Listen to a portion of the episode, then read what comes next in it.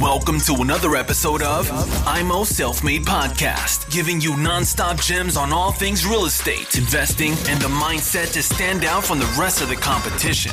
Real talk for the makers, no bullshit. Now, with your hosts, Chris and Daniel, in the IMO Self Made Podcast.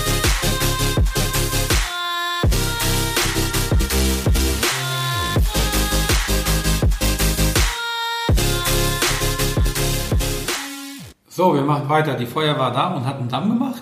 Eine Genau. Absperrung auf der Straße. Nee, auf, in, dem, in, dem, in dem Bach. Ne? Mhm. Und der eine hat, glaube ich, gekostet irgendwie ich hab 12.500 Euro. Also es war schon äh, erschreckend, wie viel, also gerade aktuell, wie viel so, ein, wie so viel Schaden durch Öl verursacht werden kann, beziehungsweise welche, welche, welche Größenordnung da, ähm, ja. Aber da kann auch, glaube ich, ein Liter irgendwie 1000 Liter Grundwasser verseuchen, deswegen sind die da Mhm. einfach da, oder 10.000 Liter, das kann also Riesensummen, ähm, sind die auch da hinterher in dem Thema, ja. Okay, super. Okay, das heißt zum dritten Punkt. Ja, es fehlt noch Sturm und Hagel. Sturm und Hagel. Genau. Ähm, ja, hatten wir eigentlich eben schon kurz angedeutet, wenn ein Sturmschaden wäre, ein, ein, Hagelschaden, dann wäre auch klar quasi die Gebäudeversicherung zuständig für und ähm, immer in dem Thema auch die, die Folgeschäden. Sowohl bei Brand, die Löschthematik, also man hat immer, was der Brand kaputt macht, nicht kaputt gemacht hat, macht das Löschwasser kaputt. Also auch diese Folgethematik, auch beim Sturm, Deck, äh, Decke wird abge, also Dach abgedeckt und da würde halt ähm, ein Wasserschaden aus, aufgrund dieser Undichtigkeit in, in der, im Obergeschoss passieren, dann wäre auch das immer ein Folgeschaden des Sturmschadens. Wäre das auch mit versichert.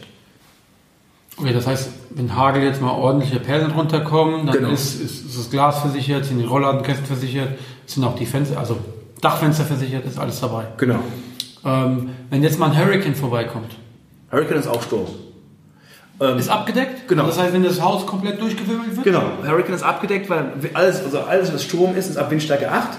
Beginnt so ab 80 km/h, das ist Windstärke 8. Und ab 8, äh, Windstärke 8 ist es auch immer ein Thema der, der Gebäudeversicherung, weil da greift die Sturmversicherung ein. Und runter? Drunter ist es, ähm, sollte eigentlich nichts passieren, beziehungsweise ist eigene Gefahr des, des Eigentümers. Okay, aber 8 ist das nicht etwas zu hoch angesetzt? Oder Nö. ist das, ist das so in der Regularien drin?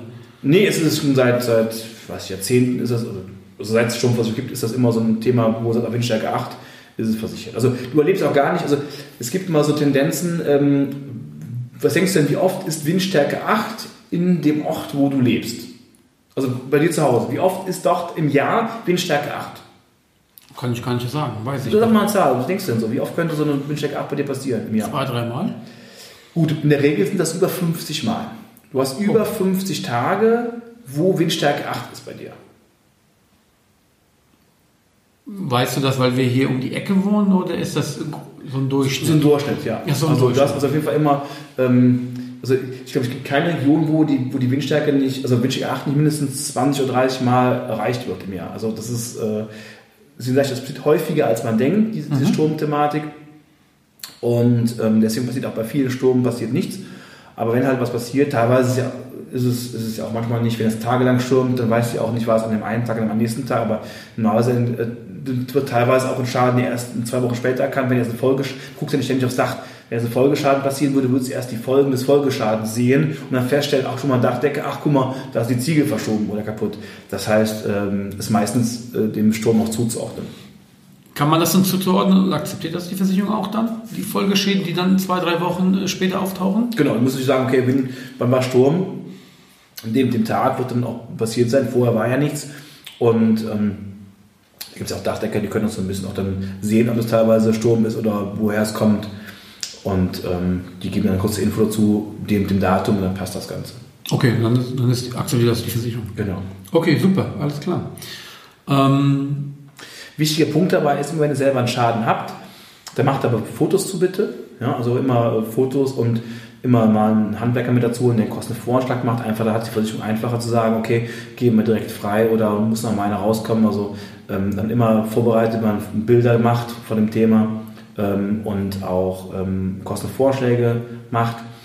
Ähm, Letztendlich hat jeder Versicherungsnehmer auch eine Schadenminderungspflicht. Das heißt, er muss auch logischerweise, wenn ich merke, ähm, das Dach ist undicht aufgrund des Sturmschadens, dann kann ich nicht sagen, oh, ich warte einfach mal ab, sondern sollte halt schon gucken, dass der Dachdeckel bestellt wird, dass er schnellstmöglich auch dann ähm, zumacht. Also wir haben auch eine Schadenbindungspflicht, die, die halt der Versicherungsnehmer hat, um einfach diese Schaden zu mindern. Genauso wie das Thema Feuerwehr rufen, wenn es brennt. Also wir haben schon irgendwo Pflichten dabei. Äh, genau das Thema war, ich komme auch recht dabei, wenn du sagst, okay, das Thema Vandalismus, wenn du jetzt den, ähm, die, die, die, die, in Anführungszeichen äh, vierte Gefahr, die halt mit damit reinfließt, ist Vandalismusschäden oder auch Graffiti-Schäden, die man halt auch ähm, absichern sollte und kann. Einfach nur, weil man sagt, okay, komm, mittlerweile passiert es ja schon mal, dass dann halt teilweise ähm, Dinger gestohlen werden oder Lampen oder was auch immer oder irgendwelche Sprayer kommen, die sollte man mit absichern.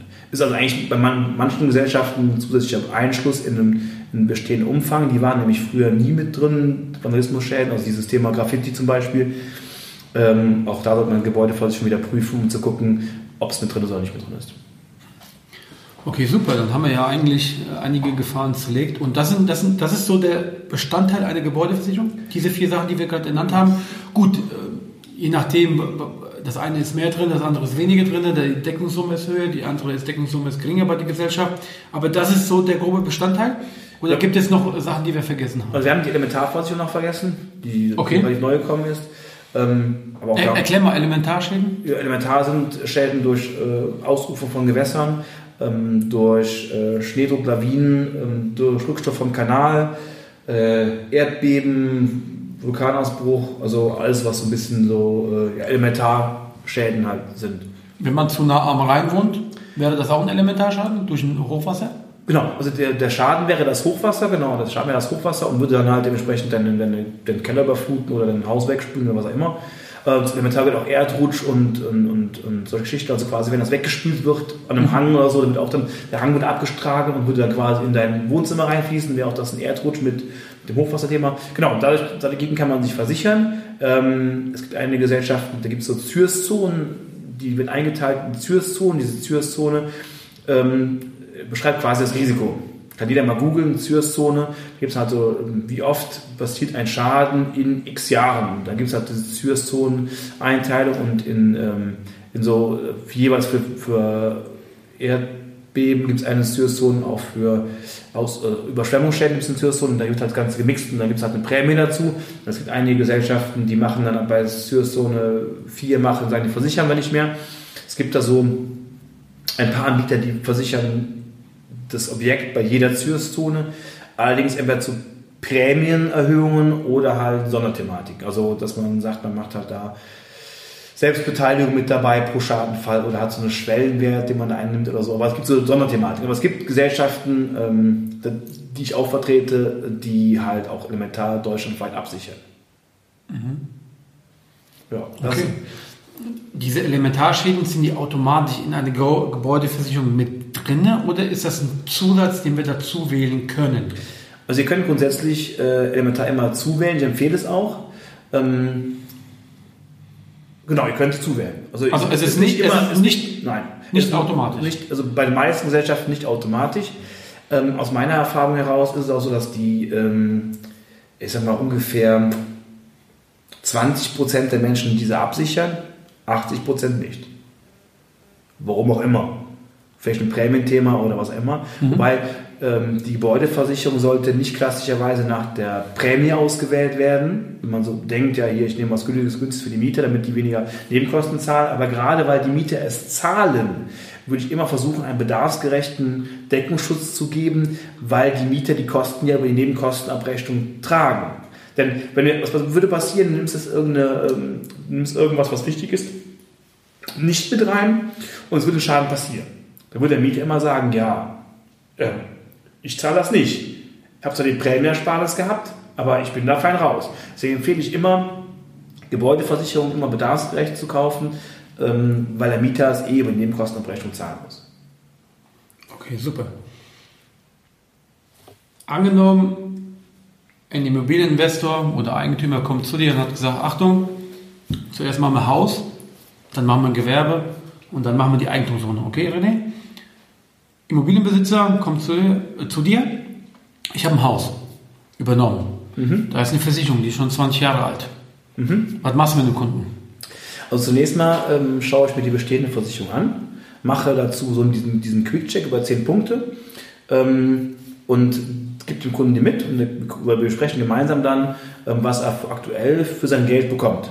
Und dann sage ich ihm, was er bei mir bedarfsgerecht für ein Produkt bezahlen muss. Und dann gehen wir die einzelnen Punkte durch, sprechen die Themen durch, ähm, was ihn betrifft. Wir gehen einfach die, die Deckungskonzepte bei uns durch, zusätzliche Einschlüsse bei uns durch und er kann selber entscheiden, wo er nachher landet. Und dann sieht man nachher den Vergleich Punkt A mit Punkt B, Preis A mit Preis B und dann kann er entscheiden, was er machen möchte. Unabhängig, ob er selber drin wohnt oder das Objekt vermietet? Genau, diese Analyse würde ich immer anraten. Natürlich macht es Sinn, manchmal einfach, einfach auch vielleicht bei, bei Grenzwerten einfach beim Vermietungsobjekt ein bisschen mehr reinzunehmen, weil es eh der, der Mieter zahlt über Nebenkosten. Aber ähm, was heißt mehr? Was wäre dein Mehr? Ja, es gibt zum Beispiel, ähm, also jeder, jeder ist ja unterschiedlich risikoaffin. Das heißt, manche sagen, was mal aufkommen, wenn jetzt ähm, Rohrverstopfung zum Beispiel. Gutes Thema dabei, das selber Rohrverstopfung. Nee, meine Frau wirft keine, wirft keine, uns wirft keiner irgendwelche Binden oder irgendwas ins Klo. Unsere Rohr ist relativ neu, die habe ich damals neu verlegt. Nee, Rohrverstopfung brauche ich nicht zu versichern. So, jetzt hast du mehr Parteienhaus mit sechs Parteien und sagst, okay, Rohrverstopfung, ja, wenn jetzt da was passiert und ich kann dem Mieter jetzt kein Verschulden nachweisen oder keine einzelne Partei, weil es irgendwo, irgendwo gewesen ist, dann übernehme ich die Kosten selber. Oder stehe ich auf Liste Kosten.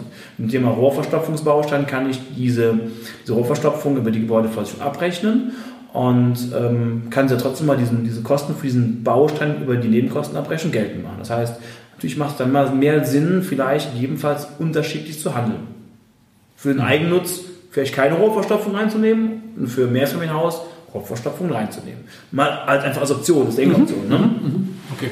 Das heißt, man kann die Gebäudeversicherung, je nachdem, was man dann mit dem Objekt vorhat, dementsprechend anpassen. Genau. genau. So. Kann man das in dem bestehenden Vertrag auch noch machen oder muss dann im Prinzip der alte Vertrag komplett gekündigt werden und wieder neu aufgesetzt werden? Also die, der Punkt dabei ist, diese, diese, diese, die Einschüsse werden ja in der Prämie kalkuliert nach Tarif. Das heißt, wenn du jetzt einen Tarif hast von, meinetwegen von 62 oder 88, also Tarif 62 heißt immer, der ist von 62 gemacht worden. Also 1962. Genau. Okay. Genau. Und, äh, oder 1988. Und da gab es, wie gesagt, solche Thematiken nicht. Also gab es keine Einschlussrohrverstopfung. Deswegen kann man es auch da nicht einschließen. Er hat nicht die Möglichkeit zu sagen, ich gehe mir bei den aktuellen ähm, Versicherungsunternehmen, die es so gibt, gehe ich mir halt Angebote einholen. Das kann er sicherlich tun, ähm, wo es halt mit drin ist. Ne? Aber ich empfehle trotzdem immer zu gucken, weil es gibt zum Beispiel so Themen dabei, ähm, habe ich auch schon einen Kunden gehabt, der sagte dann, äh, der war für den Eigennutz zum Beispiel, der war dann, ähm, das Bedingungswerk auch schon ein paar Jahre alt und dann hat man rausgearbeitet, die einzelnen Punkte und die Mehrleistung, die ich hätte bieten können, die waren so marginal, dass wir gesagt haben, nee, braucht er nicht, kann beim alten Produkt bleiben. Ne? Also waren dann, ich glaube, weiß nicht, 8 Euro Beitrag mit drin und er konnte also Ersparnis zu meinem Produkt und dann haben wir gesagt, komm, lass mal jetzt da, weil du brauchst diese Mehrleistung, die ich dir anbieten kann, brauchst du nicht. Klingt zwar jetzt komisch, aber so ehrlich sollte man auch eine Beratung sein. Passiert auch recht selten, ja, einfach weil die Bedingungswerke sich so schnell geändert haben, aber grundsätzlich macht das halt durchaus Sinn. Ne? Als Beispiel, wenn du zum Beispiel sagst, okay, du hast jetzt ähm, ähm, ein Produkt mit, mit Mietverlust von, von vier, also Mietverlustdeckung, also was würde passieren, wenn ein Gebäudeschaden eintreten würde, Feuerschaden, dann würde der Mieter sagen, oh, das Gebäude ist nicht mehr zu benutzen, ich möchte keine Miete mehr bezahlen, weil ich kann da ja nicht mehr wohnen. Dann geht dir aber zu dem, zu Schaden noch zusätzlichen Mietverlust. Diesen Mietverlust decken wir als Gesellschaft in Höhe lange von 24 Monaten. Also 24 Monaten kriegst du weiter deine Miete, auch wenn dein Mieter die Miete nicht mehr zahlt. Durch uns. So. Also es deckt halt diese Kosten auch für bestehende Darlehen Verbindlichkeiten, die zusätzlich da sind zu dem Thema äh, Wiederaufbaukosten. So. Und es gibt Produkte, die haben in der Vergangenheit vielleicht dann sechs Monate Mietausfall oder zwölf Monate Mietausfall oder was auch immer.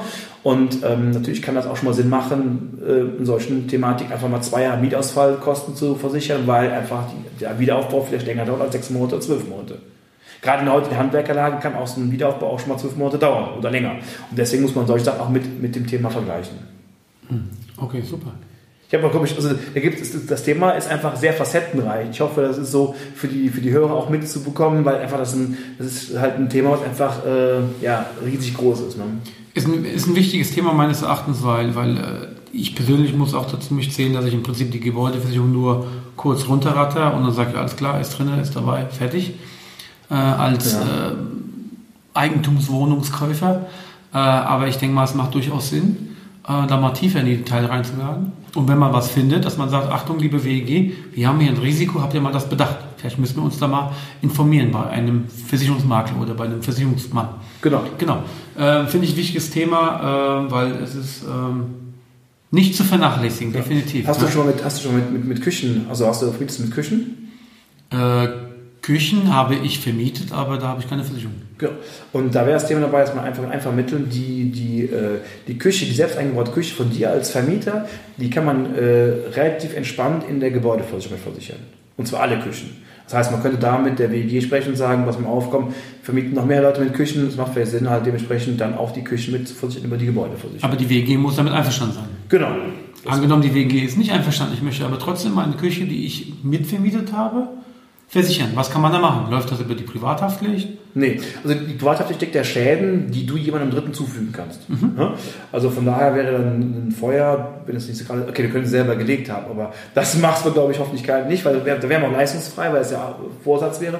Aber ähm, theoretisch kannst du eine Küche separat auch versichern, aber kostet wieder ein paar Euro. Ne? Ähm, Wie nennt sich das? Was ist das für ein Produkt? ja, Unter was läuft das? Wird, wird vielleicht über den Inhalt, Inhaltsbereich, Hausrat, Schrägstrich Inhaltsbereich laufen. Okay.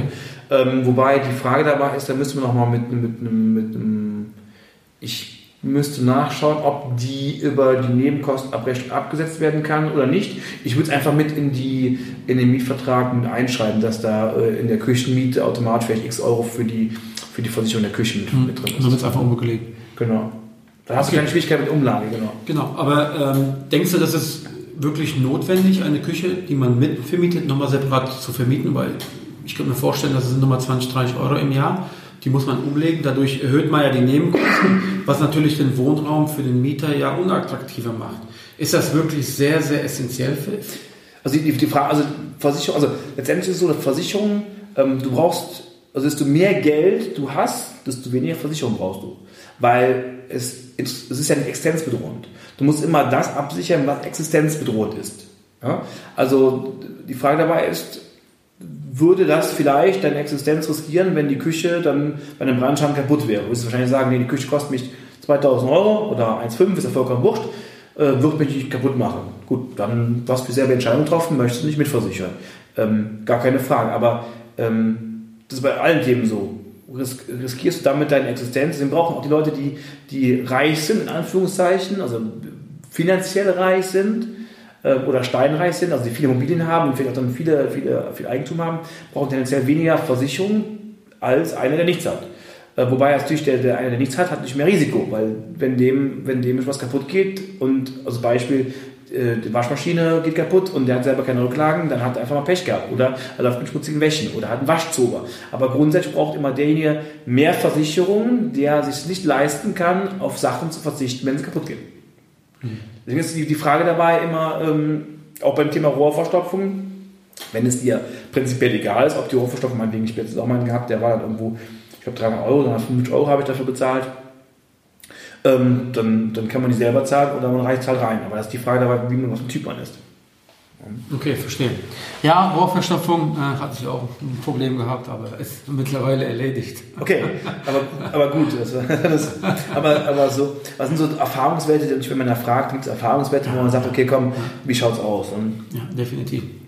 Okay, das war jetzt, wir sind zwar ein bisschen wieder weitergegangen, aber jetzt gehen wir mal angenommen, Immobilieneigentümer kommt zu dir und ich habe Gewerbe. So, ja. was ist da in der Gebäudeversicherung zu beachten? Also zunächst mal ist es häufig so, dass die, ähm, das ist ähnlich wie bei der Finanzierung, wenn der, wenn der Gewerbeanteil zu hoch ist, ähm, kann das unter schon mal als, als Betriebsgebäude gewertet werden. Also muss man unterscheiden dabei, wie viel Anteil ist noch privat genutzt, also Wohnraum, wie viel davon ist nicht mehr privat genutzt. Und natürlich ist es auch so, dass man, ähm, wenn man jetzt dann zu wenig Wohnraumanteil hat und man hat dann gegebenenfalls ähm, in der Nachbarschaft ein, ein äh, Rotlichtmilieu, kann unter schon mal passieren, dass dann die Gesellschaft sagt, nee, das Rotlichtmilieu wollen wir nicht versichern, was halt einfach so ist. Ähm, ja, man muss immer gucken, wenn halt der Werbeanteil zu hoch ist. Meistens liegt es so bei, bei vielen Gesellschaften bei 50 Prozent oder bei 40 oder bei 30 oder bei 60. Also es gibt Unterschiede bei der Gesellschaft. Muss man darauf achten, dass man vielleicht dann, wenn man ähm, ja nicht vielleicht jede, jeden ähm, ähm, jedes Bordell und am besten dann noch, äh, daneben ist noch ein Kiosk mit Tabakware und daneben ist noch eine Spielothek und oben drüber hast du eine, eine Wohnung oder was. Dann wäre das sehr, sehr blöd in der Gesamtkonstellation, einfach nur weil äh, das Risiko sehr hoch ist. Oder wieso, höher ist. Wieso möchte eigentlich eine Versicherung sowas nicht versichern? Wo sind dann die Gefahren? Also, natürlich hast du Angenommen Tabakgeschäft jetzt. Genau. Genau. Also, Oben drüber sind vier Wohnungen, unten drunter ist der Gewerbeanteil, hat sich auf äh, Tabak spezialisiert. Ja. So, Gewerbefläche ist unten sehr, sehr groß, oben sind aber nur vier kleine Wohnungen. Ja. Wo ist das Risiko für die Versicherung? Also letztendlich geht man davon so aus, dass das äh, bei, bei, Tabakthematiken, die, die, beim Tabak ist ja auch zum Beispiel der, der Vandalismusschaden oder auch ein Brandschaden oder so mitversichert. So, du hast einen, der man wegen da einbricht und dann da ein Feuer legt oder so. Heißt, die, das, das Risiko aus diesem Geschäft heraus ist höher bei, als normalen Wohnraum. Mhm. Ja, das ist ähnlich wie wird auch gesagt, dem, dem Rotlichtmilieu wird halt auch ein bisschen was, äh, ja, ist halt Milieu, also wird halt auch ein bisschen was nachgesagt und natürlich kann es auch dann zufällig zu, zu Reibereien, Bandenkriegen oder was auch immer kommen. Mhm. Ja? Und ähm, Deswegen sind das erhöhte Gefahren, als, als wenn du vielleicht sagst, okay, ich habe einen Friseur. Das ist ähnlich wie auch ein Juwelier zum Beispiel. Ne? Hat nicht erhöhte, erhöhte Einbruchgefahr, erhöhte Gebäudebeschädigungsgefahr aufgrund des Risikos des, des erhöhten Warenwertes. Das sind Unterschieden zwischen den jeweiligen Gewerken. Genau, das heißt, wird das anhand der, äh, der Fläche berechnet, ab wann die Versicherung äh, das versichern möchte oder nicht? Aber wo ist dann die Schwellengrenze? Weil du sagtest vorhin ein Betriebshaus. Ja, also man muss unterscheiden. Manche sagen, okay, bei, bei x Prozent Gewerbeanteil fällt das nicht mehr unter normal wohnwirtschaftlich genutzt, sondern muss halt über Betriebsgebäude versichert werden. Also mhm. über Gebäude ähm, über eine Betriebsgruppe. Ähm, auch genauso gut eine Tankstelle zum Beispiel hat ja andere Risiken aufgrund der Öllagerung als, als äh, vielleicht ein anderer Betrieb. Also das sind immer Unterschiede. Deswegen, ich glaube, normalerweise reden wir ja von bei den, bei den häufigsten Themen, dass wir sagen, ähm, gerade aus der Finanzierungssicht werden sich viele Leute nicht mit zu hohem Gewerbeanteil beschäftigen, weil auch da erhöhte Eigenkapitalrichtlinien gelten. Ähm, und deswegen wird es auch hier kein Thema werden. Aber ich, man muss einfach beachten, zu hoher Gewerbeanteil, zu schwieriges Anführungszeichen äh, Betriebsformen führen halt zu Risikozuschlägen bzw. Ähm, ja, Risikozuschlägen. Okay, angenommen, ähm, ich kaufe ein Mehrfamilienhaus, unten drunter ist ein Gewerbeanteil. Ja. Der Gewerbeanteil wird aber nicht genutzt. Ich baue das jetzt um zum Wohnraum. Mhm. So, ähm, wann muss ich der Versicherung mitteilen? Achtung, es ist nicht mehr Gewerbe, es ist jetzt Wohnraum. Oder muss ich die schon vornherein mitnehmen? Wie gehe ich nach vor? Also hast du ein Haus gekauft? Und also ich habe ein Haus gekauft, Mehrfamilienhaus, unten war eine Kneipe. Genau. Hatten wir ja beim letzten Mal eine Kneipe. Ja. Und ich baue es um und mache anstatt eine Kneipe drei schöne Wohnungen. Ja, also da, so. ich, da ich ja beim, eh beim Kauf das direkt, direkt umwidme, habe ich das Thema, dass ich sage, ich will es direkt als Wohnraum deklarieren. Also da würde ich gar nicht das Thema Gewerbe angehen, sondern sagen, okay, das ist direkt Wohnraum, weil ich, ich arbeite darauf hin, dass es Wohnraum ist. Naja, aber die Versicherung hat ja schon im Vorfeld die Wohnung oben drüber plus die Kneipe versichert. Ja. So, die Gebäudeversicherung übernehme ich ja dann. Das ja. Gebäude steht ja. ja. Und dann fange ich an mit Genehmigung, alles drum dran. Okay. Natürlich habe ich vorher geprüft, ob ich überhaupt das in Wohnraum äh, umwandeln kann. Sonst ja. wäre das ja schlechtes Investment, wenn man es nachher nicht umwandeln kann. Ja. Vermute ich mal stark. Aber ähm, ich habe es gekauft, ich habe es übernommen, ich fange an umzubauen. Aber die Versicherung weiß, okay, oben drüber sind vier, fünf Wohnungen, unten drunter ist eine große Kneipe. Okay. So, Aber das, das ganze Konstrukt ist, ist jetzt versichert. Ja. Jetzt verändere ich das Gebäude ja. Wann muss ich die Versicherung mitteilen und also, wann muss ich es ändern? Normalerweise bei Fertigstellung, aber du kannst auch genauso gut sagen, ich habe eine Baugenehmigung vorlegen und du sagst, okay, jetzt, ab jetzt möchte ich gerne versichern. Also der Punkt dabei ist ja folgendermaßen. Was passiert, wenn ein Schaden passiert und du hast meinetwegen schon Bodenbelag verlegt? Ne? Da würde man sagen, der Bodenbelag ist mir eigentlich wurscht, ob jetzt das Kneipenboden ist oder normaler Boden, würde ja trotzdem erstattet werden. Also ich würde immer, ähm, ähm, Kneipe wird auch da ähm, bei deinem Konstrukt auch keinen Zuschlag geben. Von daher kannst du das, würde ich umnutzen und dann nach Fertigstellung bei der Gesellschaft dann melden. Und wenn es ein Strip-Lokal gewesen wäre? Oder? Also wenn, wenn eine aktuelle Gesellschaft ein Strip-Lokal hat, dann kannst dann ist es auch, also gut, könntest du dann den, den Zuschlag sparen. Dann würde ich sagen, okay, komm, ich, ich habe eine Baugenehmigung, bitte ich melde es jetzt, dann spare ich mir den Zuschlag für das Strip-Lokal, wenn die halt dann das Strip-Lokal versiert haben. Also das ist schon okay. Ähm, hatte ich gerade eben noch einen Punkt, den ich noch gerade sagen wollte, aber der ist gerade weg. Vielleicht kommt er mir nachher nochmal. Ja, ist ja kein Problem. Okay, perfekt. Sehr gut. Jetzt gehen wir mal in die Eigentumswohnung. Ich hab's wieder. Ah ja, okay, genau. bitte. Ähm, Leerstand. Ja? Also Leerstand zum Beispiel ist immer ein Thema dabei, wo Gesellschaften schon mal ein Problem mit haben, weil auch da beim Leerstand es zu erhöhtem Risiko kommen kann. Heißt zum Beispiel bei Leerstand, wenn jetzt ein Rohrbruch passieren würde, würde dieser Rohrbruch viel später erkannt werden. Und so, wird, so, so hat man häufig bei Leerstand, bei Leerstand mehr als x Prozent, meistens 50 Prozent, hat man einen erhöhten Prämienzuschlag zu zahlen. Man muss also einen Zuschlag zahlen dafür, dass Leerstand dabei ist. Also man muss auf Leerstand ein bisschen achten, wenn bei der Gesellschaft, dass man das mitmeldet. Ne? Und ähm, was man auch mal melden sollte, was bei vielen Gesellschaften immer weiter als neutral ist, ist Baugerüste. Also du steckst ein Baugerüst hin, würde es dem, jeweiligen äh, Einbrecher oder wer immer da rumläuft, einfacher machen, das Objekt zu beschädigen. Deswegen muss man ein Baugerüst auch bitte melden. Ist meistens kostenlos, dann weiß die Gesellschaft nur, ach, das ist ein Baugerüst, erhöhtes Risiko für einen kurzen Zeitraum von einem Monat zum Beispiel, ähm, damit, aber damit die Bescheid wissen. Und der Stelle bitte auch melden, einfach nur, damit es halt nachher keine Schwierigkeiten gibt, wo halt dann passieren könnte. Wenn beim Baugerüst was passiert, mh, wer ist verantwortlich? Okay, ist ja wahrscheinlich, was ist passiert, gell, logisch. Aber jetzt angenommen, Es ist Sturm. Sturm, Und, es kippt um. genau, Und Sturm. beschädigten zwei Autos. Ja gut, dann hast du als Eigentümer ja kein Problem damit, weil das war nicht, nicht dein Baugerüst und das sind auch nicht deine Autos. Also das, das hoffe ich mal für dich. Also von daher kannst du dann rausgehen und sagen, ja, hättet ihr mal, also ja, egal. Ähm, nee, also die, ähm, bei Sturm ist immer ein Thema, Sturm deckt der eigene Gebäudeschaden immer die eigene Gebäudeversicherung. Wenn das Ge- Gerüst runterfällt und auf die Autos fällt, dann ist das Teilkasko von dem jeweiligen Fahrzeug. Ja? Und wenn das Gerüst dabei noch kaputt geht, dann sollte gucken, dass der, dass der Gerüstbauer das Gerüst gut versichert hat. Okay, der Gerüstbauer dann, okay. Wenn er es nicht richtig dran gemacht hat und er reißt mir ein riesiges Stück Mauer raus, Dann hat der hoffentlich der Gerüstbauer eine gute Haftpflichtversicherung, eine Betriebshaftpflichtversicherung, die das übernimmt. die das übernimmt, genau. Okay, gut. Thanks for tuning into IMO Self Made Podcast. Make sure to subscribe so you don't miss any future episodes. Leave a five star review and share this podcast to anyone that needs that kick of real estate motivation they need.